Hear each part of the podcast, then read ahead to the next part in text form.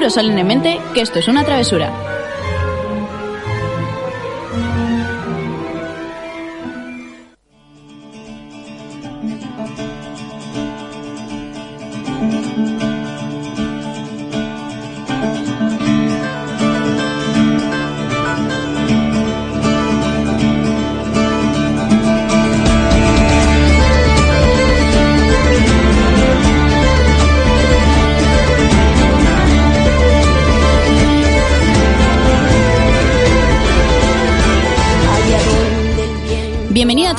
Tu programa de literatura en el que te contamos todo lo relacionado con el mundo de los libros y los cómics y donde los spoilers están penados con la muerte.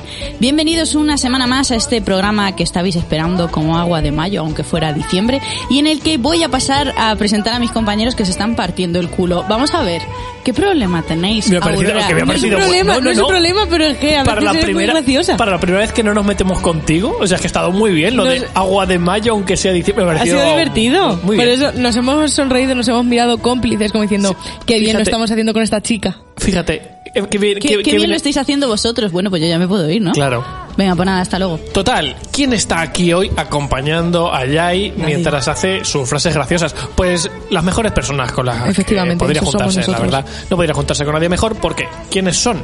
Pues son Aurora y Luis. No necesitamos más presentación porque a estas alturas ya lo habría, dicho yo ya, el pero vale. fandom nos conoce, nos quiere y O espera. Además, saben que vivimos dentro del mismo cuerpo. Exactamente, si es que son todo ventajas. Es un Eh, pelín siniestro eso que habéis dicho, por cosas que no voy a explicar aquí, pero vale. eh, La gente lo También sabe esperan que nos lancemos cuchillos. De momento, al contrario. Hay gente que piensa que nos odiamos. Eh, no sé si, es que no sé si lo he dicho ya en directo o solo en Twitch, pero que hay gente que de verdad eh, hemos cruzado la barrera de como actores No. funcionamos. A ver, funcionamos como actores intentando hacer ver que nos llevamos bien, es lo que Eso quieres es, decir. eso es verdad. En el fondo estamos aquí fingiendo, hay una Total. tensión de madre Además mía, es que yo se le, nota, le ¿eh? bajaría el micro ya, pero pues me aguanto un poco porque no me queda otra. Total, que es un programa lleno de fantasía ya y qué tenemos. Sí, y muchas cosas más. Bueno, pues nada, en el programa de hoy venimos a contaros un poquito cómo llevamos el reto, qué es lo que nos estamos leyendo y yo traigo una reseña y traemos un tag, un tag largo, un tag del que os gusta para explayarnos, de esos que la respuesta podrían ser dos palabras y nos tiramos diez minutos cada uno, de esos. Yo creo que va a ser corto por mi parte, no sé, va como muy Bueno, directo eso y, siempre Es que es así. Pero luego le tira y... y ya está. Eso te iba a decir. Eh, vámonos a lo que nos estamos leyendo, si os parece.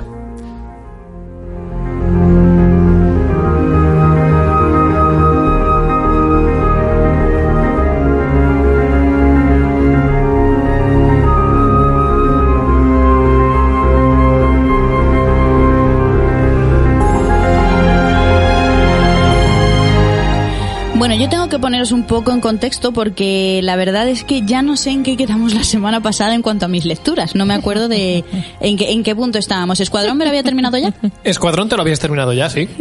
Antes de empezar... Mira la risa siniestra de Aurora, Sí, no ¿eh? la habíamos Estoy muy contenta. ¿Sí? Es que no, no sé en qué día vivo. Vale, bueno, Escu- Escuadrón me lo había acabado ya. Eh, ya he cumplido el reto del mes de diciembre.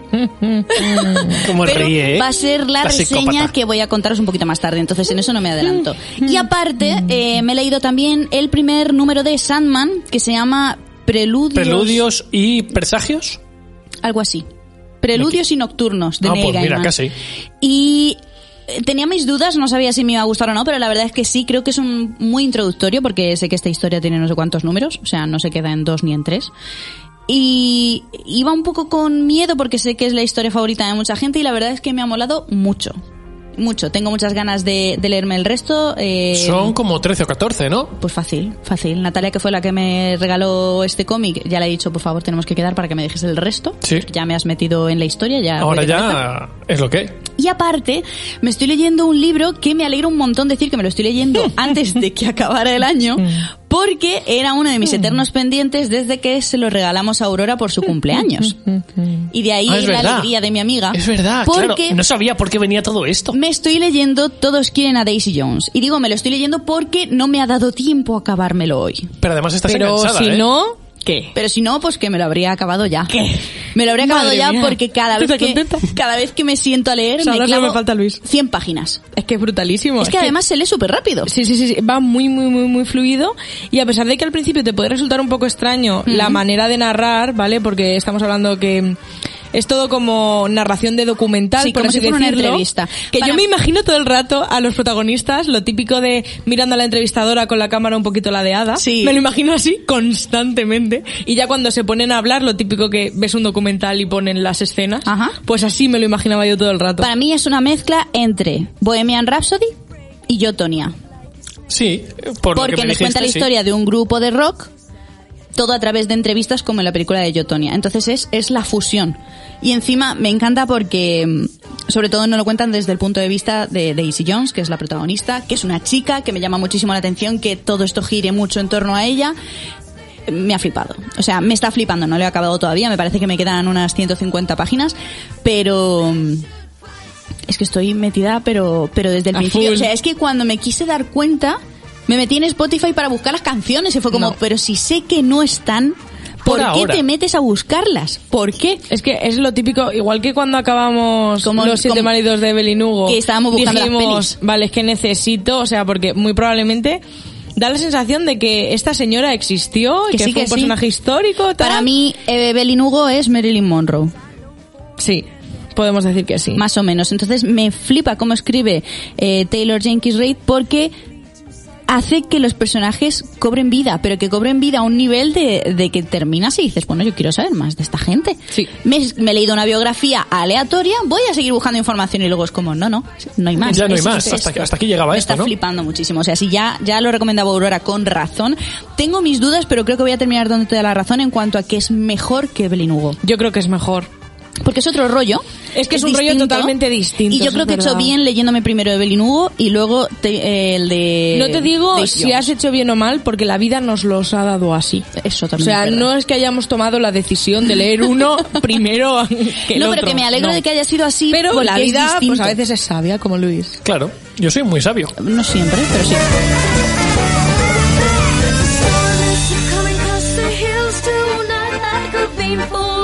To the hearts that should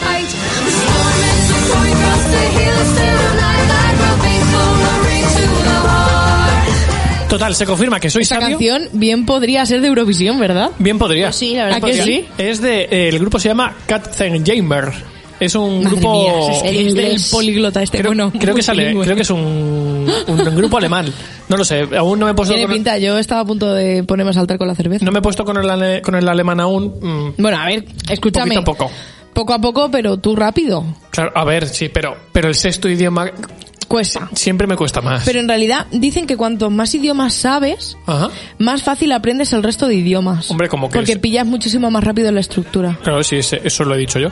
Claro, Eh, ya eso. Ah, eso lo dijiste tú. Claro. Ya decía yo que me sonaba algo. Claro, ese- es- esa frase, ese. Entrecomillado. Claro, Luis. exactamente. Luis Collado. Y, y salgo, salgo yo, pues, con un libro delante, en plan, en Claro. varios idiomas diferentes a la vez. Y, a poder ser en blanco y negro mirando un poco hacia Sí, el lado. y mirando, ¿sabes el típico, Bohemio. el típico diccionario de cuando íbamos a la ESO? Sí.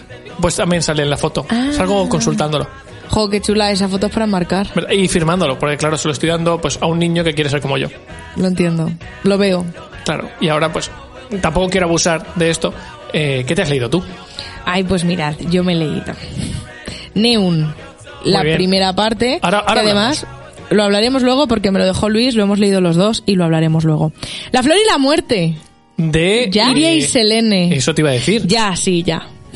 Bueno, La primera parte de Olympus. He de decir que estuvimos diciendo aquí que era una saga, no sabíamos muy bien cómo sería. Funciona como partes autoconclusivas, ¿vale? Y cada libro va a ser, pues, un retelling de un mito griego, por así decirlo. Ajá. En este caso es un retelling del mito de Hades y Perséfone, sí. contado por Iante y Asa. Podemos decir que Iante sería Perséfone y Asa sería Hades. Y me ha parecido un mundo súper chulo, pero súper chulo, con muchísima complejidad, muchísimos personajes y vamos, es una primera parte fabulosa, he de decir. ¿Habías leído algo más de...? Bueno, sí, Sí. habías leído... He leído Sueños de Piedra, que Eh. eh, en la saga Maravilla solo leí Sueños de Piedra, el resto la verdad es que... No te unos gustaron, ¿no? sí me gustó, pero me pareció un poco lento para lo que a mí me suele ocurrir. Y leíste también Y entonces el de los resto no lo leí. ¿no? De Madrid. Antihéroes también lo leí, que además lo tenéis en casa. Sí. Te fal- faltas tú. Exactamente. Y, y Rojo Lloro. Rojo Lloro me flipo en colores, la verdad. Vale, ¿y este libro, donde en ese top de libros que has leído suyos, dónde lo sitúas? Es que Rojo Lloro, a ver, es que Rojo Es que son Lloro rollos es diferentes. autoconclusivo y me parece una novela bastante redonda. Entonces, este como primero de saga, aunque sean libros autoconclusivos dentro de la propia saga, le he dado 4,5 estrellas. Muy bien. O sea, a Rojo Lloro en su momento le di 5, pero vamos, que esto está en el top. está muy chulo, la guay. verdad, me gusta un montón. Bueno, has leído más cosas. Sí, he leído más cosas. He leído también, ya he cumplido el reto, he leído Anacronía de una marquesa de Elena Fuentes. Que por lo que me dijiste te ha flipado. Madre mía, O sea, me lo tengo que leer. qué librazo. O sea, ¿lo flipáis en colores? El ¿En serio? librazo que se ha marcado Elena Fuentes. Ya la portada es una pasada. Bueno, pero escúchame, la portada es lo de menos. O sea, dentro de la pasada que es la portada, es que el interior es todavía mejor. El contenido es brutalísimo. Cuenta la historia de una señora que se llamaba Margarita, es un personaje histórico real. De aquí, de Albacete. Concretamente, bueno, es de, estuvo creo que es viviendo de un un pueblo de aquí. Valencia, Pero pero, estuvo estuvo, vi- viviendo un tiempecillo Un tiempo en largo Albacete. aquí, ¿no? Sí, y bueno, cuenta muchísimas cosas de la vida de esta señora. Es, no sé, yo creo que fue una feminista, mujer reivindicativa, luchadora, libre. Se fue de su casa cuando a principios de 1900 no estaba nada bien visto abandonar a tu marido porque te pone los cuernos. Fíjate. Incluso me gusta mucho que en el libro hay fragmentos donde pone literalmente frases célebres de la gente. Porque va apareciendo gente importante. Por ejemplo, aparece Franco. ¿Qué- qué- ¿Pero que hablan de ella? ¿Te refieres o no? Que se relacionan con ella. O sea, gente muy, muy importante del mundo de la política española. Aparece Ajá. Primo de Rivera. Sí, sí, sí. O sea, aparece Franco. O sea, ap- aparece gente muy, muy importante con frases que de verdad está documentado que dijeron Que eso. que dijeron, fíjate. Y por ejemplo, eh, hay una frase que me encantó de ella para que veáis un poco. mm, Me ha parecido una mujer que vivió en la época que no le tocaba. Estaba muy, muy adelantada a su tiempo. Y hay una frase que dice algo así como: Yo no quiero ser el conejo de nadie que solo sirve para tener hijos una vez al año. Algo así. Y estamos Oh. hablando de 1900... 1900 y poco. y te poco. quedas diciendo, eh, porque no has nacido en el siglo XXI. Ya te digo. Pero bueno, o sea, es- fue precursora de mucho, pero al final, eh, el otro día lo hablábamos, no, no recuerdo tampoco por dónde lo hablábamos. pues probablemente en Twitch. Em, En nuestros directos en Twitch. Claro. Los martes y los jueves. Después de comer a la hora del café. Oh, wow. Eh, deci- me decías un poco eso, ¿no? Que, que había sido una adelantada a su tiempo y que cómo molaría que hubiera nacido ahora. Pero yo creo que mola. o- merece la, o sea, eh, merece la pena es- que hubiera nacido en ese momento porque si no, no tendríamos muchas cosas de las que tenemos Claro, ahora. ella es un uno de los o de las muchas que empezaron a moverse, ¿no? Sí. Que al final eh, tú haces o te, si te fijas en otra gente que se empieza a mover es cuando empiezan las revoluciones. Y además, al principio de la novela, eh, Elena Fuentes te pone una nota que dice, esta es la historia de Margarita tal, es que ahora mismo no recuerdo, creo que es eh, de Liori o algo así. Esta es como yo lo he narrado, no busquéis la historia real hasta que no terminéis el libro. Vale. Entonces, es muy, muy chulo. Muy, muy, muy, muy, muy, muy, muy, muy chulo. Yo me lo apunto. Sé que mm, para, para diciembre se lo ha leído mm, varias, varias Se lo personas. está leyendo sí, para el reto. Para el reto se lo está leyendo mucha gente por, precisamente porque lo hemos comentado aquí alguna vez. Eh, bueno, a Elena la tuvimos Sí. aquí hablando del libro, me parece que fue de este. Y, mm, y llamaba la, a mí me llama mucho la atención. Creo que tiene que ser un libro muy entretenido de leer. Es brutalísimo, es brutalísimo. Y también he leído, Ah, bueno, espérate. quizás en otra vida, de Taylor Jenkins Reid. Oh. Pero esta mujer, ¿cuántos libros saca? No, es pocos. que en realidad estos son, o sea, el de por siempre juntos, por siempre felices y ¿Por siempre quizás en otra vida? ¿vale?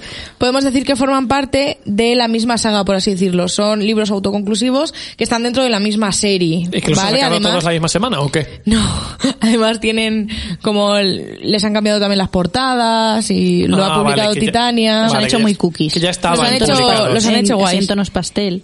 Y este de quizás en otra vida me ha gustado mucho, no sé hasta dónde puedo contar. Pues ya sabes. Entonces os voy a leer simplemente la sinopsis y ya. Así evitamos que te tengamos que disparar. Vale, vale, sí puedo contar cosas. La historia trata sobre Hannah, y cómo el tomar decisiones la lleva por un camino o por otro. Entonces, podemos encontrar dos historias dentro de la misma. Por ejemplo, eh, en ambas historias, Hannah se muda a Los Ángeles, Vale. va a una fiesta y se reencuentra con su exnovio. Exnovio de hace 13 años, Y en una versión. Entonces, en una rollo. versión se queda en la fiesta y en otra versión se va con su amiga de la fiesta. Vale. Entonces, Y entonces te va contando en capítulos alternos, eso te iba a decir. ¿Cómo lo hace? capítulos alternos, cada versión que está pasando. Y claro, las historias son, aunque sean los mismos personajes, por ejemplo, hay, muy- hay personajes comunes, el exnovio es un personaje común, eh, luego está, bueno, ella, evidentemente, su mejor amiga, el marido de, de su mejor amiga, cosas. Entonces, ves dos escenarios totalmente distintos dentro de la misma persona. Al final le he dado cuatro estrellas porque eh, hay un personaje que no me ha parecido del todo congruente en los dos escenarios. Cambiaba demasiado de personalidad de una a otra o Creo algo así. que si en el primer escenario hubiera... A ver, es que cómo lo digo para no spoilear. Si en el primer escenario fuera de esa manera, en el segundo escenario no habría hecho cosas que ella ha hecho. Vale. Como, que, como si tuviera dos personalidades diferentes. Como si no fuera en realidad el mismo personaje. Entonces, Pero- pero salvo precisamente eso- por eso, pero salvo eso, me ha parecido brutalísimo. Lo leí, no lo leí del tirón porque no tengo tres horas seguidas para leer. Si las hubiera tenido, la hubiera leído del tirón, la verdad. Entonces, joder, muy, muy top.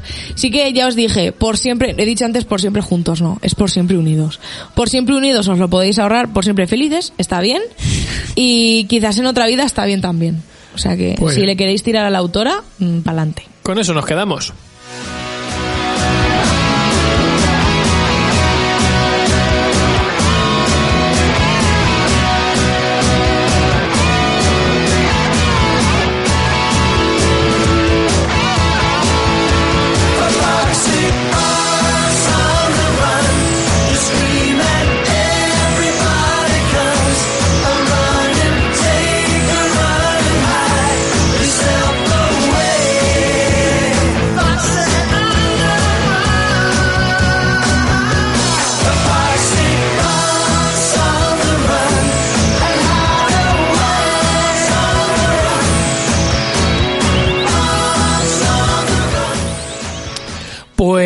Yo, que tampoco he leído poco, la verdad, he aprovechado el puente, me ha dado para, me ha dado para leer. Por un lado, he terminado el instituto, que os comentaba la semana pasada que me lo estaba leyendo, que no me dio tiempo a terminar el reto con él, el reto de noviembre, eh, pero me ha parecido, se lo decía Aurora hace un ratito, eh, top 5 de lo que he leído hasta ahora de Stephen King. Me ha- creo que me ha gustado mucho más que a ti. A ver, es que yo diría también top 5, pero es que creo que he leído 5 o 6 libros de Stephen King, entonces tampoco... Pero es, es lícito, es válido. Es verdad, top Claro, 5. ahí te entra también. Sí, pero me ha gustado muchísimo. O sea, me ha gustado muchísimo más de lo que me esperaba, sobre todo porque a ti eh, me dijiste que, ok, libro entretenido, libro guay, pero que no te terminaba de convencer en algunos puntos, sobre todo el final, por ejemplo. Y a mí es que, me ha, bueno, me ha vuelto loco. Me ha parecido que llevaba mucho tiempo este hombre sin hacer un buen tratamiento de personajes, o al nivel al menos de cómo te representa aquí a los niños que son protagonistas. Eh, Aurora ya habló del libro en su momento, pero es un recordatorio muy rápido, ¿vale? El libro nos cuenta la historia, por un lado, de un señor que decide bajarse de un avión porque le da un aberrunto y termina trabajando de sereno en un pueblo en medio de la nada, ¿vale? Eso por un lado. Y por el otro tenemos a una serie de niños que han sido secuestrados y eh, llevados a lo que llaman el instituto, un lugar donde hacen pruebas con ellos porque tienen o eh, poder el poder de la telequinesis o el poder de la telepatía, ¿vale? Y en ese instituto lo que buscan es potenciar por algún motivo que ya se desvelará más adelante, potenciar esas habilidades, ¿vale? ¿Qué pasa? Que esos niños mm, lo que quieren es irse a su casa con sus padres y no estar allí Lo eh, normal, vaya. pues, siendo torturados, ¿no? Eh, bueno, pues a partir de ahí pues se va desarrollando una trama muy muy chula que creo que es lo de menos. Creo que aquí en este libro lo importante es cómo están desarrollados los personajes y cómo vas viendo cómo unos niños que tienen entre 8, 12, 13 años están sufriendo una serie de abusos, de torturas que los están cambiando para siempre y vas viendo cómo dejan de ser niños, cómo poco a poco van perdiendo esa, esa esperanza de salir de allí, La inocencia. la inocencia. eh, creo que está muy bien representado, sobre todo eh, hay dos niños, que es por un lado... eh, a ver, este, eh, ¿cómo, se- ¿cómo se llama? Avery Dixon, me parece que es el niño más pequeño. Y Luke Ha leído Ellis. tanta cosa en Eso- la eso te iba a que no decir. le puedes Que lo leí hace un nombre. año y medio. Es verdad. Pues son Luke Ellis, que es el protagonista, y otro niño más pequeño que tiene 8 años, que tiene como un, un gran poder, ¿vale? Pues cómo ellos van cambiando, cómo los transforman por completo y cómo pierden la humanidad prácticamente, es espectacular. Y cómo los personajes de alrededor vas viendo cómo poco a poco se van convirtiendo en marionetas, porque al final llega un punto en el que, te hagan pruebas y experimenten contigo y te torturen diariamente, pues los van destrozando, ¿no? Y mm, creo que lo de menos en este libro es cómo se desarrolla la historia y más lo que les va pasando a ellos. Y en ese sentido creo que llevaba mucho tiempo sin encontrarme un libro de Stephen King que lo hiciera tan bien. Porque, por ejemplo, eh, El misterio de Silent Slot, que creo que también gestiona muy bien un misterio que hay ahí, los personajes no están tan bien construidos, se derrumban un poquito más. Hay, bueno, un montón de libros donde creo que, que la historia tiene más importancia que los personajes, pero hay un libro que me gusta mucho, que es el top 1, que es Cementerio de Animales, donde creo que pasa lo mismo. Que Que los... por cierto, vi la película ¿Ah, sí? ¿Qué tal? hace, pues este puente. Oye, Bien. A ver. La ponen bastante mal, ¿eh? ¿la ponen mal? La ponen bueno, la ponen terrible. ¿En serio? ¿Qué cara está poniendo Aurora? La peli la ponen como una adaptación terrible, ¿eh? Ah, pues a mí no me parece una adaptación terrible. Pues entonces a ver, la veré. Sí que, sí que pienso que evidentemente lo que, la tensión que tú puedas sentir en el libro, No sobre aquí. todo de cara al final, que es lo Que más loco. nos gusta a Sí, sí, nosotros, sí. que te vuelve loco, esa tensión se pierde. Sobre todo de cara al final, esa tensión se pierde por completo en la dualidad esta que nos gusta, Ajá. se pierde en la película, pero a mí me, me ha parecido una bastante buena adaptación. Ah, a ver si me la puedo ver esto hacías. No sé, o sea, yo lo veía y yo decía, vale, excepto algunos pequeños cambios que no afectan a la trama para nada, que dices, vale, pues lo han querido hacer así, pero en realidad el, el desarrollo prácticamente es el mismo. O sea que no.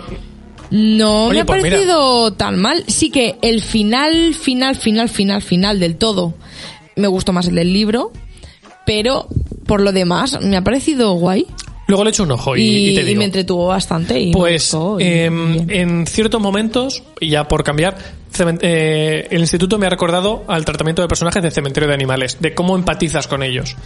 Y por otro lado leí Neum, que vamos a hablar ahora después, eh, después, más adelante. O ahora, si Más- quieres. más luego. Luego, más adelante, sí. Y ahora que estoy leyendo, pues estoy leyendo luego, eh, Evaristo, un cómic, un- de la baraja. un integral, novela negra, de unas historias cortas que salieron, me parece que es en 1984, entre 1984 y 1991, creo que es, que son 17 casos reales basados en un comisario que se llamaba Evaristo, eh, que fue uno de los mayores comisarios de Argentina, en Buenos Aires, eh, en la época de los 50 y los 60. Eh, me, gust- me está gustando mucho lo que estoy leyendo porque por un lado vuelves, o sea, estoy leyendo un cómic que tiene lleva escrito 40 años casi y entonces claro, ves muchos cambios en la forma de contar historias y en el mundo que rodea a los personajes. Claro. Por ejemplo, eh, ahí está visto, bien visto, te- se cruzan con un niño que el propio Evaristo se cruza con un niño que le levanta un poco la voz y le mete un puñetazo en la cara. Eh, Cosas que claro, te encuentras con una sociedad totalmente Qué diferente. maravilla. Claro, te chocan muchas cosas. Por ejemplo, el tratamiento que tiene la mujer es terrible. Es terrible hasta el punto de que, bueno, pues la violencia eh, Está a la orden de del género día. está a la, a la orden del día, pero, pero es una constante en las viñetas. El, se cruzan con una mujer que le dice cualquier cosa y le cruzan la cara. Y aparte, no tiene, no hay un, una- un personaje femenino que tenga un protagonismo más allá de ser una figura eh, que esté ahí un poco para decorar. ¿Por qué digo que me gusta esto? No es que me guste porque diga, uy, qué bien, sino me gusta porque estoy viendo cómo ha cambiado la forma de contar historias y lo que se cuenta en, ¿Y cómo estos, en estos 40 años. Claro, me está chocando muchísimo muchas de las cosas que estoy leyendo. Eso por un lado. Y por otro, mola porque, mm, como digo, todas las historias son reales, están basadas en casos suyos. Él se convirtió en uno de los comisarios más famosos de su época porque eh, trabajaba en una época en la que toda la policía estaba corrupta, eh, había mafias controlando la ciudad y él se mantuvo más o menos eh, íntegro durante Era toda su carrera Colombo latino. un poco, De hecho, eh, llegó un punto en el que, bueno, pues la- las eh, hubo un montón de desequilibrios políticos que llevaron a que, bueno, pues eh, Buenos Aires se hundió un poco en la miseria. Y en ese momento fueron los propios políticos los que le dijeron: si tú no vas a entrar en nuestro juego de a quien queramos hacer desaparecer, lo haces desaparecer, te vamos a ir retirando, que es lo que le pasó. Al final lo retiraron y él terminó trabajando como investigador privado por su cuenta. Qué fuerte. Entonces, te van contando un poco los casos mientras tú vas viendo de fondo la debacle que se está produciendo en Argentina y no sé, está, está muy bien, siempre y cuando tengas claro que te va a salir un cómic de hace 40 años con lo que ello supone. Pero, pero bueno, acaba de salir ahora este mes de noviembre en una edición súper chula, tapadura, integral, con, además con historias que nunca se habían estrenado en, en España hasta ahora. Y por ahora, bueno, me quedan como 50 páginas y me está gustando mucho. O sea que de aquí a nada lo termina. De aquí a que lo mismo esta noche Hoy. o mañana cae. Yo quiero comentar, porque me acabo de percatar, Ajá. de que yo he contado lo que he leído, pero no lo que estoy leyendo. Vaya por Dios. Ah, Casi, claro, porque, claro. casi, casi. Estoy leyendo Out de Natsuo. Ah, sí, al final te lo estás empezando. Sí, llevo, a ver, no llevo mucho, llevo 50 paginitas. ¿Qué tal de momento? No puedo decir nada todavía. De momento, no tengo ni idea. No sé qué está pasando. Un poco como pasaba en el buen hijo. Sí, o sea, en principio, eh, aquí hay unas señoras que trabajan en una fábrica en el turno de noche. Ajá. Yo, es una fábrica de estar de comida envasada. Entonces, pues trabajan ahí. Y, está. y eso estás viendo, ¿no? Y eso estoy viendo. Pues la semana que viene nos cuentas más. Ahora si quieres ya ahí pasamos a tu reseña. Correcto.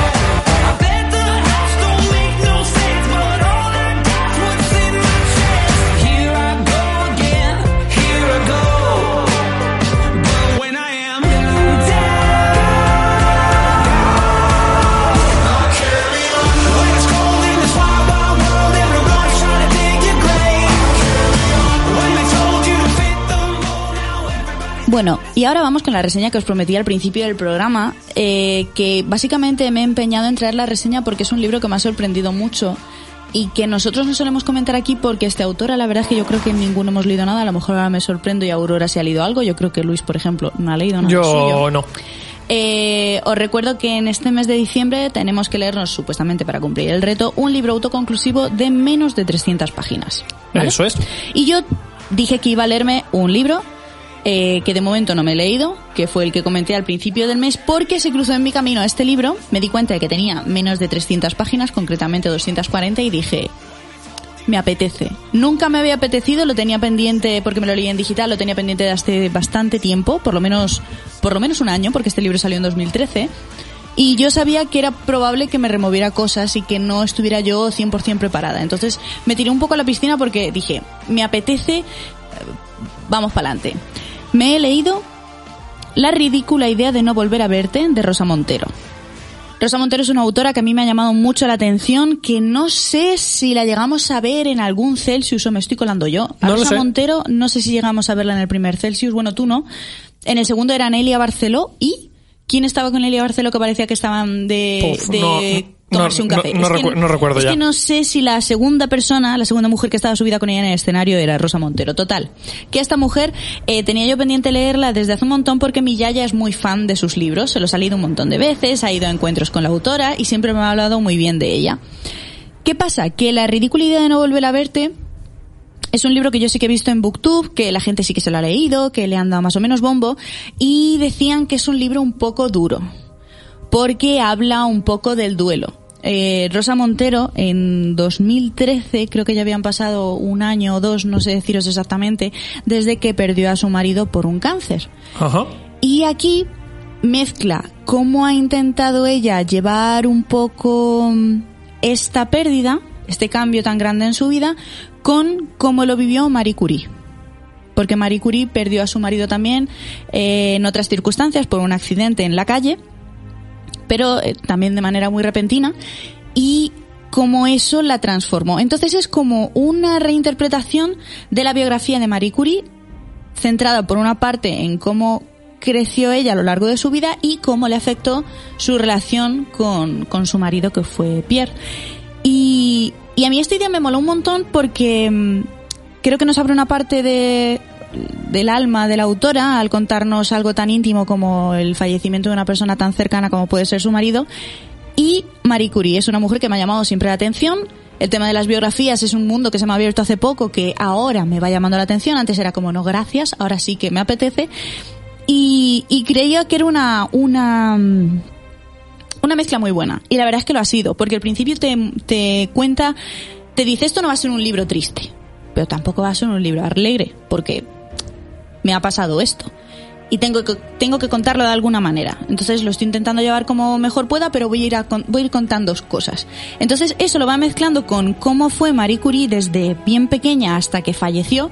Y mola un montón, porque te va contando de ella y de muchísimas mujeres que han salido a lo largo de la historia que, que yo no tenía ni idea. O sea, por ejemplo, no puedo decir ese nombre de memoria porque no me acuerdo, pero cuenta la leyenda que hubo una mujer que se hizo pasar por monje y terminó siendo papa en Roma durante un tiempo hasta que se dieron cuenta de que era una mujer. ¿En serio?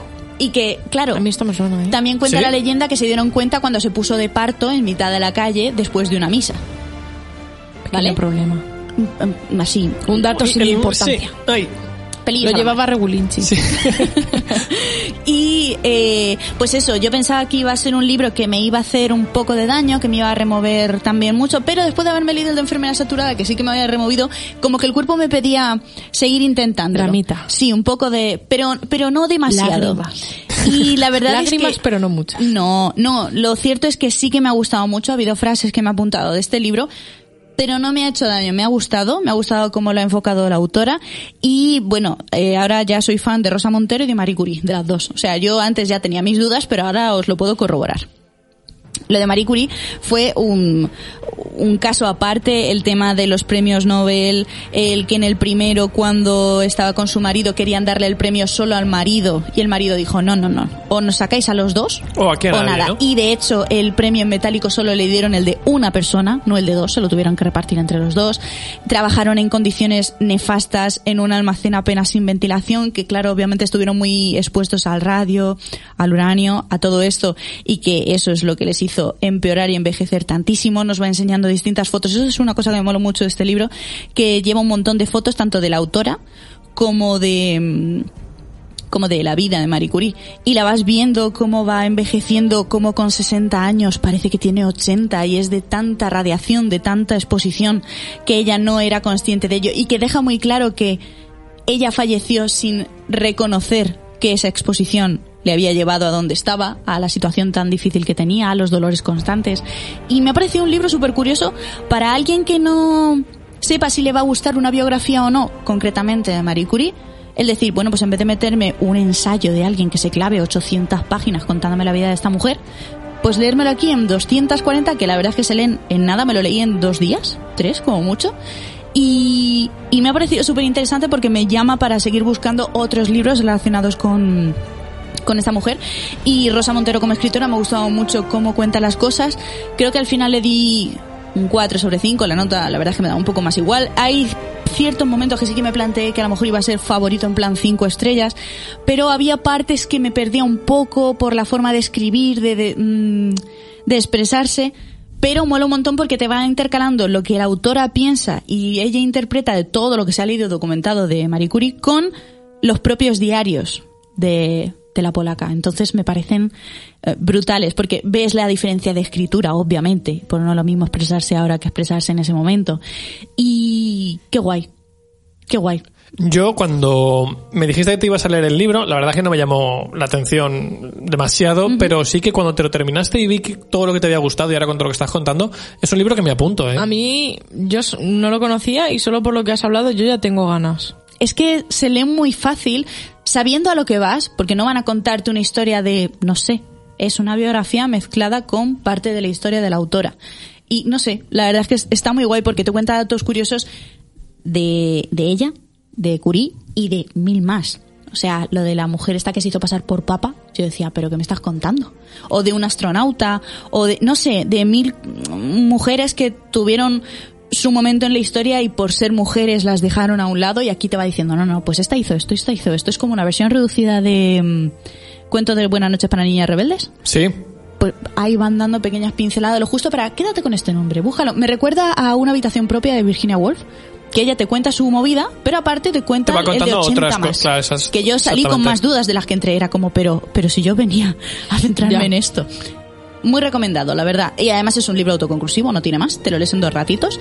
Y yo creo que sí que deberíais darle una oportunidad porque eh, a mí me ha merecido mucho la pena. Estoy muy contenta con, con habérmelo leído. No sé si en lo que queda de diciembre me dará para leerme el otro libro, que me apetecía mucho leérmelo, el de Walden Pond. Eh, pero no, no, me, ponerse. no me duele haber cambiado mi opción, la verdad. Pues me lo apunto yo también y si queréis, si queréis, vamos a hablar, A de, hablar Neun. de Neun. Hablar de Neun un poquito. Te iba a decir que vamos a ir al TAF, pero no, no, vamos a ir a hablar de Entonces lo demás luego que tarde, al final ha sido final más ha sido pronto más, que tarde. más- más pronto que tarde. Así somos. Qué fantasía. Aurora, dale. Bueno, pues Neun cuenta la historia de el señor Hitler. Así es. Espero que no nos baneen este. Hemos dicho muchas cosas. Sí. sí, bueno. Del señor Hitler que en su momento cogieron su ADN y lo repartieron en distintos niños que dieron en adopción para que en cierto momento pasaran cosas. Concretamente, 13 niños son los que nacen de este eh, esperma que le quita, bueno, que, que sale de, de Hitler. ¿No tenían y tele? Y que utilizan para eh, inseminar artificialmente a 13 mujeres. Antes de seguir, deciros que todo esto viene a raíz de algunos de los experimentos que hacía eh, Mengele relacionados con la clonación. Él trabajó siempre mucho el concepto de, bueno, aparte de las torturas varias, el concepto de si conseguimos clonar a Hitler, tendremos un líder siempre. O sea, por ya muera eh, asesina- ya muera enfer- eh, asesinado por enfermedad en un accidente, va a dar igual porque siempre vamos a tener a otra persona ahí, ¿no? Eh, se ha teorizado muchísimo sobre hasta dónde llegaron esos experimentos, pero nunca se ha terminado de demostrar nada, obviamente. Eh, y la idea de Neum sale precisamente de ahí, de en lugar de haber clonado a Hitler, en su lugar lo que hay son 13 vástagos que han nacido y que están creciendo en distintas familias, porque los están en adopción y están creciendo en distintas partes de Alemania. ¿Todo En distintos niños? contextos. Mm, De ¿O hay niñas? no lo sé. De momento, de momento no lo sabemos. ¿No lo sabemos? ¿Seguro que no lo sabemos? Yo te diría que no. Yo creo que igual sí lo sabemos. Yo te diría que no. Yo ¿No? diría que os habéis leído libros distintos. Te diría que no. Aurora. Vale, pues no. Sigue. Entonces, este libro comienza en un momento en el que hay una masacre Ajá. y hay un niño que huye. Ujú. Y uno hasta de aquí esos, puedo uno de leer. esos niños, ¿no? ¿O no? Efectivamente, uno de estos niños. niños huye. Ajá. Huye de esa masacre, ¿vale? No podemos No contar podemos nada contar más, porque entraríamos... Porque prácticamente te hemos contado el... Es que claro, al final tener en cuenta que esto es eh, un primer volumen de un manga, ¿vale? Ajá. Eso Sí, es un- Son cortitos. Tiene 196 páginas concretamente, pero te lo lees en media hora. Entonces no podemos entrar más en detalle. No. Eh, sí lo que podemos decir es que a mí en general me ha gustado, aunque mm, coincido con Aurora en que es muy introductorio. Tremendamente introductorio. Es el típico manga que yo recomendaría Cuando que si esté tenéis, avanzado. Efectivamente. Si tenéis un par de volúmenes y leerlos todos del tirón, mejor, porque el primero yo lo terminé y dije, vale, pues me da muchas ganas de leer más, El en parte porque la historia me interesa y Sí. en parte porque siento que tampoco me ha contado mucho. El segundo ya está disponible. Eh, hay seis de, digamos, el primer arco argumental van a ser seis, que en Japón ya están publicados. Y el problema es que el autor ahora mismo está trabajando en dos eh, series diferentes a esta. No. Y no se sabe cuándo va a volver. Sí que se dice, eh, Todo la, ge- mal. la gente que solo ha leído en japonés, sí que dice que este primer arco, digamos, que se cierra un poco, pero obviamente mm, no del todo. Entonces, ¿A eso lo has sacado de algún foro que lo han traducido al español o lo has sacado no, lo- directamente no, no, del no, no, no, no, es que Luis ya no busca cosas traducidas. claro, yo, yo todo lo, Todo de original. la fuente. Ah, era por saber si habías Y, y porque palabra. no le habéis dado tiempo a más, pero él tenía preparada una entrevista con el propio autor Lo que en pasa japonés. es que se nos, pero ha- claro, se el nos problema echa el es, tiempo encima. claro, y que Luis también debería hacer como doble esfuerzo cognitivo porque tiene que traducirlo a la vez que el otro. Ah, Claro, un poco que nada para- complicado para que los demás lo podamos Ah, entender. claro. Entiendo que no estáis a este nivel. Entonces, eh, tendría que estar trabajando en una traducción simultánea. Pues no me puedo meter en eso en 20 minutos que nos quedan de programa. No se Sería muy complejo. Total. Eh, se supone que la editorial Norma, que es la que, o Norma diría, o Planeta, no recuerdo quién es la que está publicando, diría que es Norma Editorial, eh, ha confirmado que al menos los seis primeros volúmenes van a llegar a España. Ya hay dos. El resto, Sanderson dirá. Claro, el resto es que ahora mismo no hay más, no hay más escritos. Entonces, falta que el, que el autor se vuelva a poner con esta serie, que no se sabe cuándo ocurriría, pero sí que es cierto que, como dice Aurora, aunque es muy introductorio, creo que tiene potencial. Sí, yo también creo que tiene potencial. Creo que te puede contar muchas cosas. Y muy chulas. Sí. El único problema que le veo es que tu- tuve un serio problema para identificar las caras de los personajes. Un problema bastante, bastante A serio. mí también había algunos que me parecían la misma persona. Porque al final estás viendo todo el rato a gente vestida Sí. con el uniforme eh, de las SS y son caras que no, no se diferencian demasiado entre Eso sí cierto. porque tienen muy poco, muy poco detalle, es un Buah, trazo se Me ha rápido. ocurrido un chiste malísimo mientras estabas diciendo eso. Adelante. Claro, tú pones a dos al lado y dices, ¿quién es ese? Ese. Ya está, podemos seguir.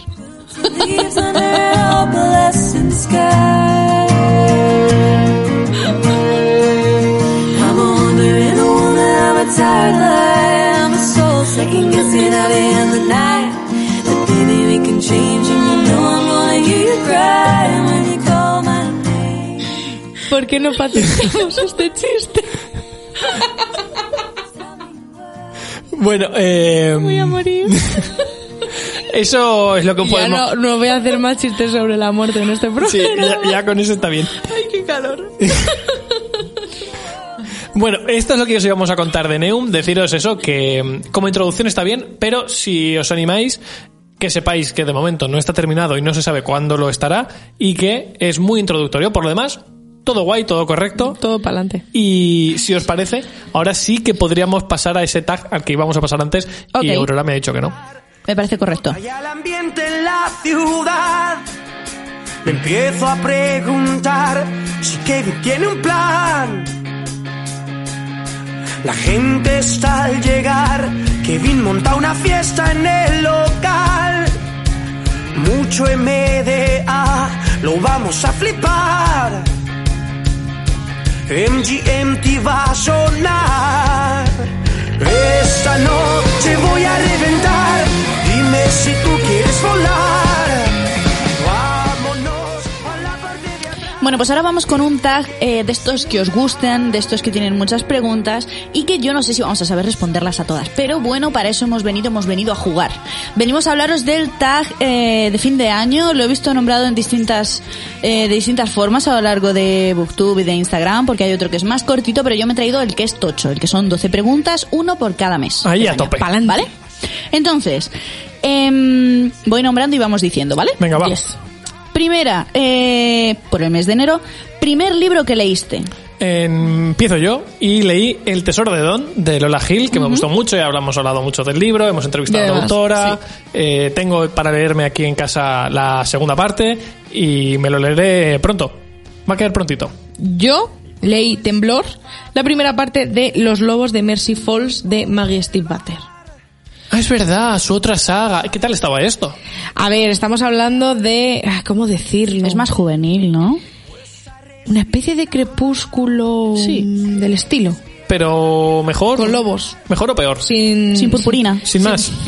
Tú juzgas si lobos. eso es mejor o peor. Leí el primer libro, me lo fundí. Sí que es cierto, o sea, súper fluido. No he seguido con la saga, pero vamos, este mes tiene que caer otro porque es que si no... La- pero, esta saga entonces la está publicando a la vez. no, ya lo publicó, Ah, lo ya publicó con. SM hace años. Vale, vale, vale. Y yo creo que incluso lo publicó antes que de Riven Boys. Claro, eso te iba a decir, que Sí.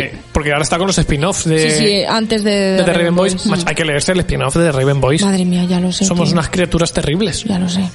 Bueno, yo por mi parte deciros que el primer libro que me leí fue Archienemigos, de Marisa Meyer. Empezaste el año bien. Sí, la verdad es que...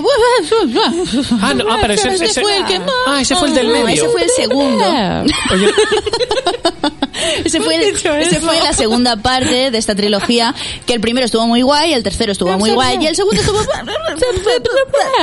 además es que Aurora pone una cara como de psicópata, como si de, como si me fuera a apuñalar.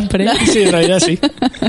Que Era el libro este que servía... A mí me gustó más que a ella, pero es Sí. cierto que es mucha Yo transición. me enfadé un montón. Porque Yo hay- aquí, descubrimos que esta historia podrían haber sido dos libros en vez de tres, pero la, la magia de hacer trilogías, Ya sabéis que a mí los sacacuartos no me gustan. Y eso es una verdad. duda, pero entonces, aunque os lo leísteis este año, Yo- el libro es de 2019, ¿no? Yo lo leí, yo creo que lo llegué a Eh, leer en 2019. Vale, vale, porque este año se Porque si publicó no lo hubiera leído a principios de y no me sale. Claro, este año se publicó el tercero. Sí, claro. sí, Claro, entonces sí, tiene que ser del 19. Claro, tú Sí, lo sí, sí, leíste a principios 19. de 2020 y yo a finales del Eh, 19. efectivamente, sí. Sí, es que a mí me justo Y cuando eso lo, nos vale. Justo cuando Pues lo sí. sacaron, eh, a mí me pilló con algo Lo que sea, y por eso lo vale. empecé. Pues segunda consigna, libro más corto. Pues aquí tengo dos. Por un lado, Taxus, eh, La Cabra, que es el primer volumen de los tres de Taxus de Isaac Sánchez Loulogio. O, si no, eso sería cómic, en También formato vale. libro sería Tony Takitani de eh, Ah, Murakami. ¿sí? Que me gustó más bien poco, la verdad. No nos vamos a engañar. Yo también tengo dos. Uno es La cosa de debajo de la cama, que sería Las aventuras de la princesa y el señor Fu, que es bastante cortito. Y luego también leí eh, la biografía de Freud en formato cómic. Que te gustó un montonazo. que me gustó muchísimo. A Miguel también le encantó. Fue una gran lectura. Sí. Sí. pues yo por mi parte tengo otro que voy a nombrar más adelante, con lo cual no lo he metido en esta categoría. Y aparte, Vinti, de Nedio Corafor, con Muy 90 cortito y- también. con 80 y algo, 96 páginas. Sí, algo una cosa así. Sí. Siguiente consigna. Escritora favorita. He tenido un montón de dudas aquí, pero me quedo con Sari la Pena. Es que ha sido un libro muy bueno el que te has leído este año. La pareja al lado y un invitado. Ah, bueno, verdad que tú te un- leíste un los dos. invitado inesperado que me ha gustado más. Y estamos a la espera de ver si conseguimos algún libro más suyo. Sí. Yo, la Taylor. Es que te has leído muchos libros suyos, además, ¿eh? Es que me he leído cinco libros de la Taylor. Ya te digo. Es que es muy hardcore. ¿eh? Yo En un aquí tengo dos. Tengo a Taylor Jenkins Reid por por eh, Evelyn Hugo me lo leí este año, ¿verdad? Claro. Ah, sí, por mi cumpleaños, me parece que fue además. Bueno, No sé para por cuándo, ese. pero sí. Y el que me estoy leyendo ahora de Daisy Jones, que yo creo que va a tener una nota muy Daisy alta. Jones. Y aparte, eh, Sarah J. Maas, Lo entiendo. porque me ha dado muy fuerte con lo que me he leído este año Lo de entiendo, ella. lo entiendo, lo Y- entiendo. Ah, bueno, y yo aquí también voy a meter a Arancha Gómez. Ya la iba a meter yo, pero es que... ¿Pero ya lo hago yo? Ya, pero es que luego entra en otra categoría, entonces Ah, vale. la he sacado de, de este top. Vale, entonces la sacamos de aquí para meterla en otro lado, no pasa Claro. nada. Mejor libro infantil. Eh, no he leído ningún libro infantil, pero he dicho, vamos a hacer pues, Trampas. la carambola. Eh, el mono de Hatterpool, que es aquel... Sí, eso es de todo menos para niños. Ya, pero creo que es una moraleja mm, de no seas racista porque está muy feo. Entonces, Ni cavernícola tampoco. exacto, pero sobre todo no seas racista porque está muy feo. Entonces creo que para los niños, mm, Para cuando crezcan un poquito. para ¿no? cuando con 10 años, 12 años te puedes leer esto perfectamente. Y pues es lo más juvenil, infantil que he leído, me quedo con ese. Si no lo habéis leído, yo lo recomiendo mucho, hemos hablado de esto varias veces. Hay un programa en la cuarta temporada donde hablamos de esto y Sí. te aparece el título Es en el, en el nombre del capítulo. Le podéis echar un ojo. Yo voy a decir, no he leído nada infantil propiamente dicho, ni siquiera Middle Grade, la verdad. Pero sí que puedo decir Marina, de Carlos Ruiz Zafón, que creo que es un libro que lo leas en el momento en el que lo leas, siempre te va a enseñar algo.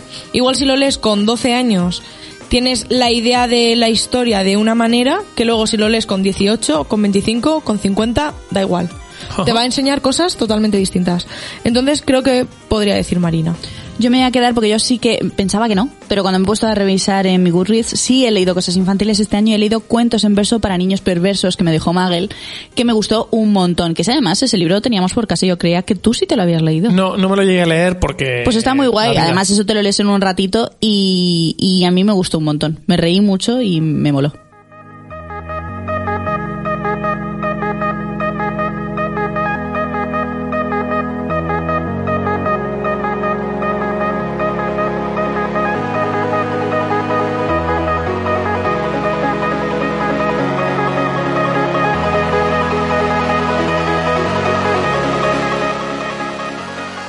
Con la portada más bonita.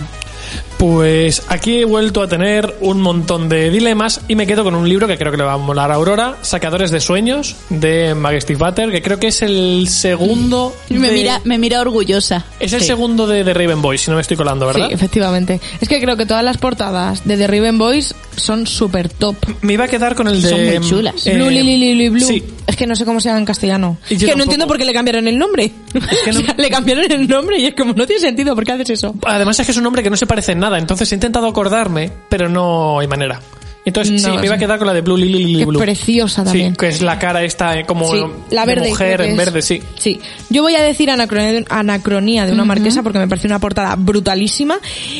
Pero no, en este caso, no la más bonita como tal, pero creo que sí que representa mucho el libro en sí. Voy a decir las tres portadas del ciclo de la luna roja de José Antonio Cotrina, que además las hizo Oliver Libélula. Cierto es. Son brutalísimas y aparte te crean la tensión y un poco el pánico y, y muchas cosas que te crean los libros. Creo que está muy muy bien definido ahí. Yo por mi parte aquí tengo dos.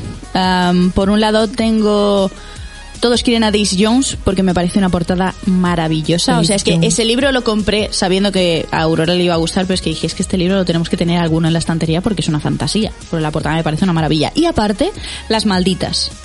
Porque tiene una edición, bueno, la portada es una pasada. Me, me parece súper chula. La siguiente eh, consigna es Mejor protagonista. He tenido otra vez un montón de dudas a la hora de elegir, pero eh, me quedo sin lugar a dudas con Liesel de La ladrona de libros. Me parece, Lo entiendo. con diferencia, el- la mejor prota de una historia que haya leído este año. Pero con mucha diferencia. En cuanto he pasado, o sea, tenía muchas dudas. Y en cuanto he llegado a La ladrona de libros, digo, ah, si no tengo dudas. O sea, está clarísimo. Pues yo, aquí tengo dos. Es mi top 1 y mi top 2. Mi top 1 es Taze Jones. Todos quieren a Taze Jones, evidentemente. Y mi top 2 sería Adilagu, de La vida invisible de Adilagu. ¿Vale?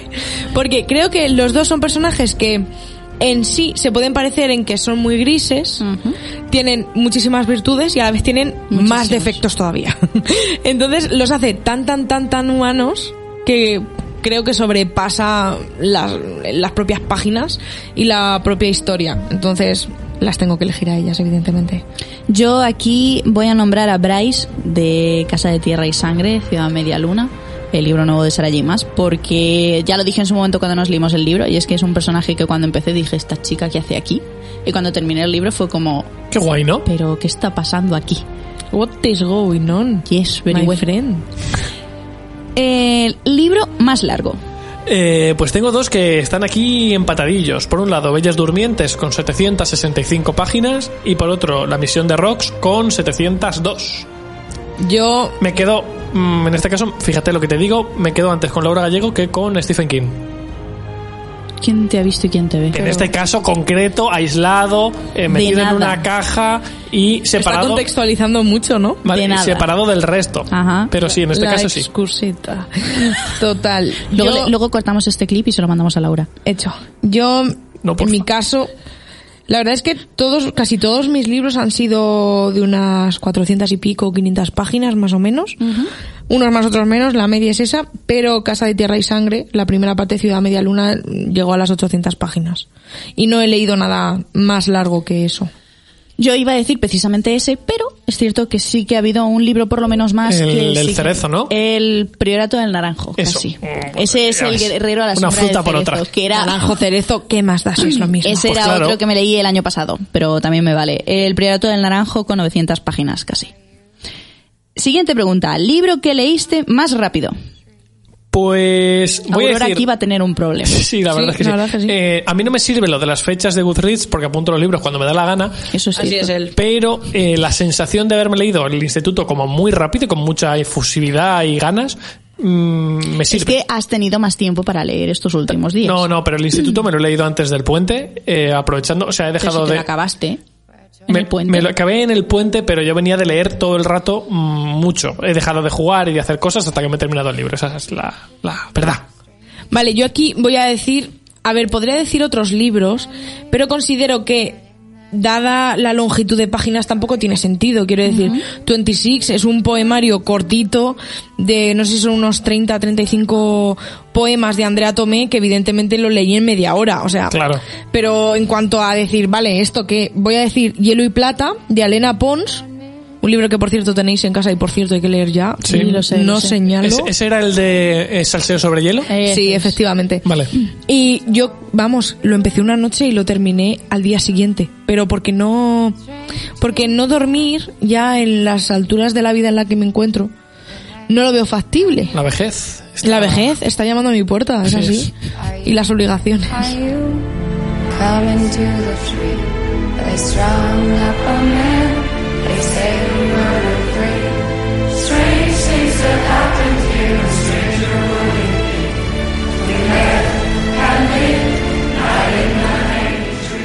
Yo por mi parte voy a decir nosotras enfermeras, lo último de enfermedad saturada, que me lo metí en vena literalmente en dos ratos de dos días. Y es más largo que otros otro. libros suyos. Sí, porque eran 170, 190, no sé, no sé, pero sí, bueno, pero, Pero que ha ya te digo ha que durado nada, menos de Sí. 200 páginas y, en fin, una pasada. Siguiente, libro de autora nacional.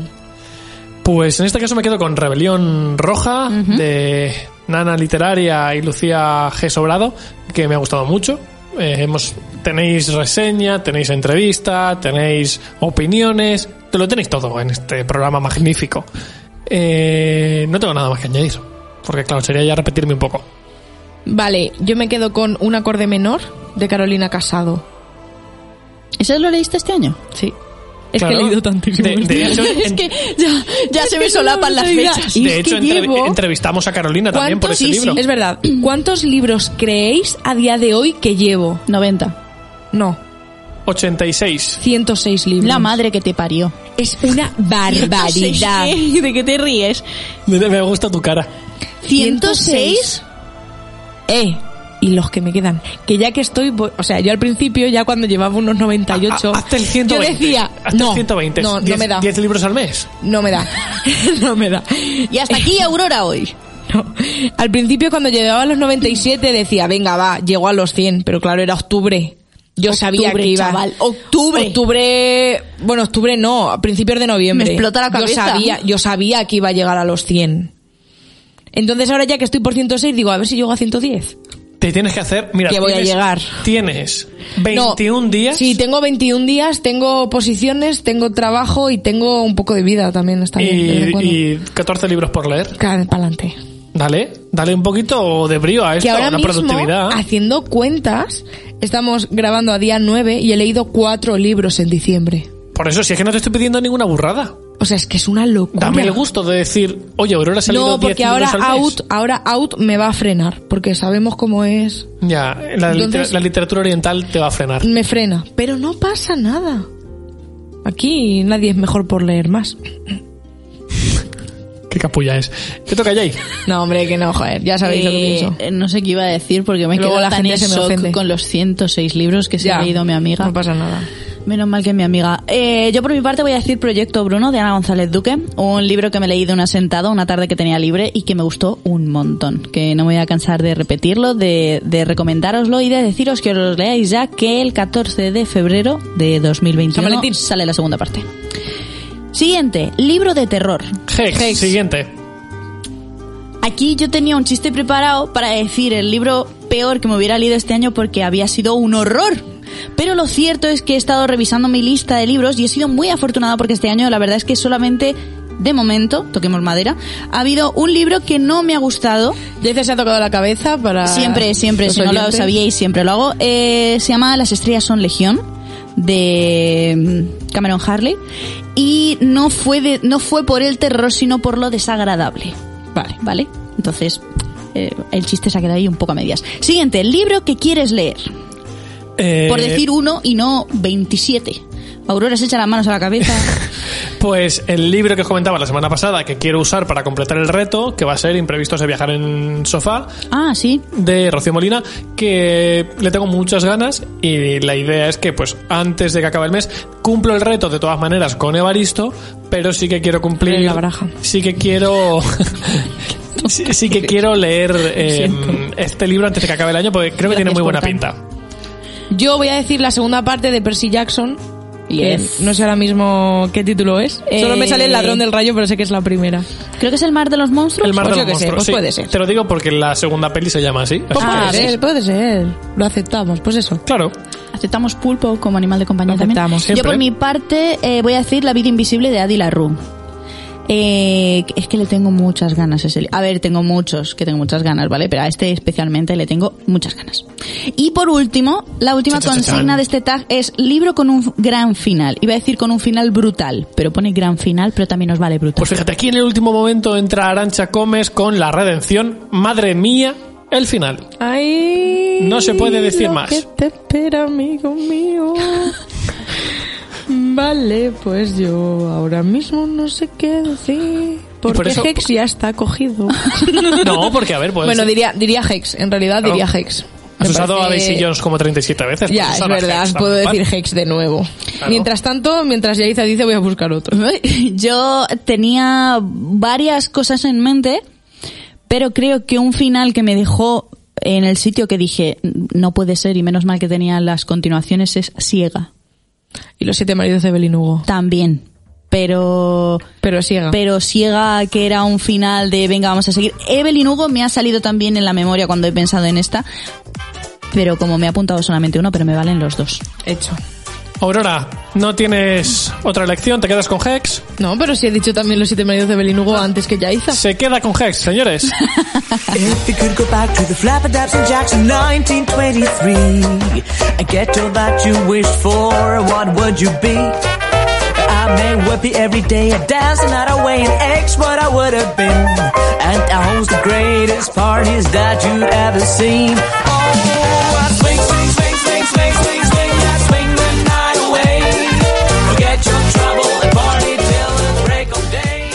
tenemos preguntas que nos han hecho en Twitter. Esto es increíble porque es que no se repite ninguna. Además es que cada vez nosotros la audiencia cada vez lo hace mejor y nosotros cada vez peor, porque cada vez avis- avisamos con menos tiempo. Es como Es verdad. hemos avisado con tan poco tiempo que en Instagram no me ha dado tiempo y me acabo de dar cuenta ahora Y- pero ya Perdona. últimamente es como, oye, que me- nos estamos sentando a la mesa, dejadnos unas preguntillas. Oye, y que aún, están pasando cosas. Y aún así, Y pa'lante. salen preguntas chulas, ¿eh? Cristín nos pregunta, ¿este año vais a celebrar la Nochebuena a lo islandés leyendo? Porque yo me uniría a un maratón por redes o algo. En mi caso, voy a decir que leeré después de cenar en Nochebuena, porque si no, ¿qué voy a hacer? Poco mis otras Nochebuenas, otros años, mejor no comentarlas. Y, y leeré, pero no maratón, simplemente pues no sé si leeré un rato o más, aprovechando que probablemente el día de Navidad no madrugue. Pero vamos, que leeré seguro después de cenar, fijísimo antes de dormir, como todos los días de mi vida. Yo por mi parte, y no sé si por la de Luis, eh, me voy a pasar la Nochebuena jugando juegos de mesa en casa. Yo aún no lo sé, aún no lo sé. Mm, Habitualmente mi Nochebuena consiste en quemarme los ojos delante de la consola hasta que se hace de día. Como el resto del año. No, pero no es lo mismo. Cosas que pasan también los fines de semana. También, pero no es lo mismo porque es a veces Navidad. Entonces es como que entra mejor el juego. Sobre todo porque siempre ju- Entiendo. juego con mi pri- No sé, es como... Iba a decir que juego con mi primo como el resto del año. Eso te iba a decir. pero, pero en Navidad, que es diferente. Sí, es más acogedor, más familiar Sí, sí, exactamente. Entonces aún no lo sé. Pero independientemente de eso, seguramente durante el día eh, sacaré un ratito Sí, para sí, leer. durante el día seguro. Y lo iremos comentando por redes, me parece bien. La segunda pregunta nos la dice Clara Isplotting. ¿Cuál es el último libro que os leísteis en un día? Del tirón, del principio hasta el final. Yo el último, Neun. Yo también. Neun ha sido el último. Yo, Sandman. Sandman, perfecto. Judith nos dice, me gustaría que me dijerais un libro cada uno que haya significado algo en vuestra vida. Y nos cuenta ella, por ejemplo, para mí es este, Relámpagos de Dean Kuntz. Lo leí por primera vez hace más de 20 años y desde entonces lo tuve claro, la lectura estaría conmigo para siempre. Mira, eh, no sabía, no- yo no, no- nunca sabemos las preguntas de antemano. Es verdad. Y tengo tres para ¿Tres? esta, para esta respuesta, muy Así me rápidas. gusta porque mientras lo vas diciendo lo voy pensando. Muy, muy rápido por mi parte. Por un lado, El Señor de los Anillos, que me ha marcado como lector y ha hecho que yo lea. Es decir, fue lo que me metió en el mundo de la fantasía, lo que me descubrió la lectura de verdad y me metió en un mundo fascinante.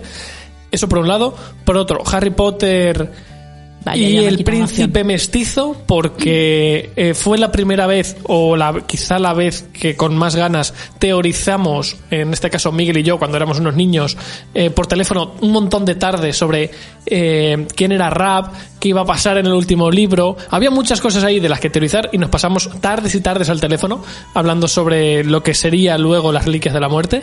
Y por último, el ejército negro Iba a decir el el- la, la rueda del tiempo, pero no vamos a entrar en lo de siempre. Y me quedo con el Ejército Negro por un poco lo mismo, porque fue una trilogía de libros de fantasía que me marcó mucho el compartir también con Miguel en su época. Yo voy a decir, como Luis se ha metido un poco en infancia, voy a decir Kika Super Bruja, porque es que devoraba esos libros. O sea, los devoraba. A mí me tengo, gustaban mucho también. Tengo un montón, pillaba de la biblioteca también muchísimos libros de Kika Super Bruja, pero muchísimos. Luego voy a decir también La Catedral, que es una lectura que a mí me mandaron en el instituto, que puedo decir que me metí un poco en el misterio y en el terror, que fue como, uff. El diario de Ana Frank, que me acuerdo que me lo dejó mi abuela y me flipó en colores y a partir de ahí como que me metió más en, en lo sádico De los que no ha salido. de lo que no he salido. Y mi primer libro que leí en digital, que además Yo no recuerdo cuál fue.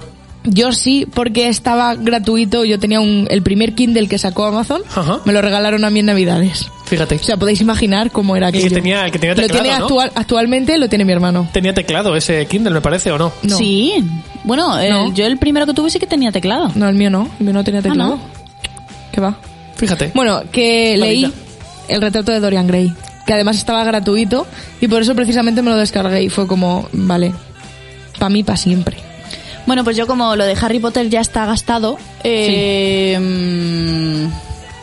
yo sé que, por ejemplo, un libro que me harté a releer, que yo creo que ya lo he nombrado aquí en alguna ocasión, es Mini es la mejor, no me preguntéis de qué autor es, pero es de Barco de Vapor, del azul, ¿vale? Claro. Para, o sea, más... mm, De la- claro, ahí yo tengo, yo tengo, eh, lo tengo aún, eh, cuentos para la hora del baño. Un, Sí, libro que me también yo como- creo que en el mismo programa que lo Sí, dije dijiste sí. tú eso. Es que lo, te- lo tengo marcado a fuego porque me lo he leído como 37.000 veces de niño. Pues con ese me inicié a, a querer releer libros. Eh, con Harry Potter me tiré de cabeza a la fantasía y por ejemplo con el Antris de Brandon Sanderson dije esto es para mí. Eh, podría decir muchos más, pero es que estoy intentando pensar en alguno Sí, que sí, sí. Uno que también me marcó mucho, pero fue un poco más negativo, fue Un monstruo viene a verme y con ese libro tomé la decisión de que no voy a leer ningún libro que sepa que sea un dramón No, y que dramita. no esté preparada. No dramita Sí. para Yaiza. No. Hablando de dramitas. Viviana nos dice, ¿por qué no hubo Twitch el martes? Justo que tenía libre. pues Viviana, porque todos lo teníamos libre. Exactamente. Está- todos estábamos de puente y, y no hubo, pero martes y jueves ya sabéis que Mañana estamos por ahí. Bueno, y además mañana cada- nos vemos para que nos escuche en otro día. si Y- nos escuchas los lunes y los miércoles, mañana nos vemos. Exactamente. Sobre todo porque estamos haciendo una piña guay, ¿eh? Cada Sí, vez somos es más muy por ahí. guay, sí, sí, Y hay gente muy diversa y hablamos de cosas chulas, la Sí, verdad. se habla no se habla solo de libros, ¿eh? Si pensáis eso. No, no, para nada. Se toca bueno, todo. Bueno, bueno, da igual. Quien quiera saber de qué hablamos, que se meta. Ana Isabel nos dice, en cuanto a la premisa del reto de fin de saga con prota chico, ¿tiene que ser saga o valen trilogías y bilogías? Sí, Yo considero- todo lo que no sea uno. Sí. Efectivamente, somos flexibles, ningún problema que se- con que sea dos, Vamos, yo que tres, siempre- siete, veinticinco, Claro, lo una que sea. saga es como me da pereza Más de que uno. sean más de cuatro, decir una pentalogía, pues es saga. O sea, yo con lo que sea Dos más de ya es uno, saga. Sí. claro. Vale, perfecto. Enerich nos dice, ¿a qué villano le daríais un abrazo? Ya sea porque su plan maquiavélico no le ha salido bien y le queréis consolar, mientras susurráis, ea, ea, ya pasó. Ay, a Gargamel, el de los... ¿Cómo o se porque llaman? le queréis agradecer algo que ha El de los hecho. pitufos. El de los pitufos. A mí Gargamel me daba mucha pena, el pobre, siempre. Yo no, no sabría aquí a quién Yo, elegir. yo tampoco, es una pregunta demasiado Es- buena para es nuestras para mentes. pensarlo mucho, ¿a que sí? Sí, Pues a mí me ha salido sin más. ya, pero yo, a mí antes me han salido otros libros en qué libro está enmarcado. Y me ha Ya, salido es muy verdad. rápido cada uno. Mira, no respondo a eso, pero os cuento otra cosa. Resulta que he comido eh, viendo el inicio de Skyfall, así que vamos a terminar el programa con Adele. Y mientras, llegamos a la última pregunta. ¿Vale? Nos pregunta Malaca Renovatio, Ah, ¿vale? estupendo. Nos dice, ¿qué opináis de las crónicas de Narnia? Eh, No me las he leído ni me las voy a leer. Aurora, ¿tú te lo has leído? Yo he leído tres libros. Yo sí me lo he leído todo. Mm, Fui muy Yo fan. todo no, Fui muy libros. fan, muy, muy, muy, muy fan en su época. Me gustaron mucho. Sobre todo el primero me parece un libro brutal para adentrarse en la- el El mundo de la primero que no es el león, la bruja y el armario. No, el primero es el sobrino del mago. Que es como... Conste en acta. Es que las pelis han hecho cosas muy raras, se han saltado libros cada dos por tres.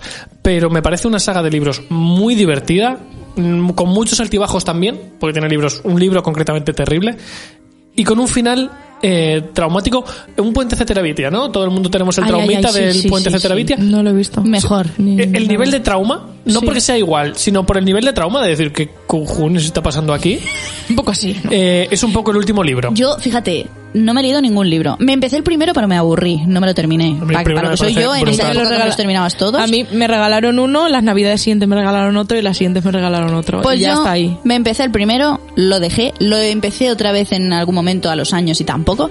Me vi la primera peli y sé el final de la saga. Y fue como... No, no sabes, ¿sí? ¿Sabes el final yo de la creo saga? que sí que es el final de la Ahora saga. al salir hablamos. Ahora me apetece leerlos. Eh, yo- Pero vamos, que, que, que lo poco que vi de la peli no me llamó a decir, oye, voy a leerme los libros, porque mi, mi hermano los tiene, yo creo que se los ha leído todos. Pero en ningún momento me dijo, oye, ¿por qué no te lees estos libros? Entonces tampoco me... me- El único problema que puede tener, bueno, aparte de que son libros infantiles, el problema que pueden tener estos libros ahora es que eh, se hacía muy evidente el gran fan del cristianismo, que era el autor, que te lo mete eh, constantemente pasajes bíblicos por doquier.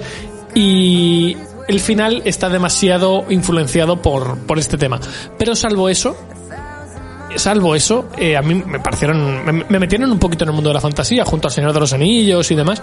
Ya ahí eh, encaramos el final del programa. Antes deciros que eh, nos habéis dejado esta semana un montón de comentarios de que habéis encontrado un montón de libros de vuestros padres, que es estáis verdad. leyendo eh, un montón de cositas. Seguir comentándonos cosas, ya sabéis, de lo que os ha parecido este programa, porque estamos ahí en Twitter comentándolo todo. Estamos haciendo una comunidad muy guay. Tenemos, no sé, mola mucho lo que estamos haciendo. Eso.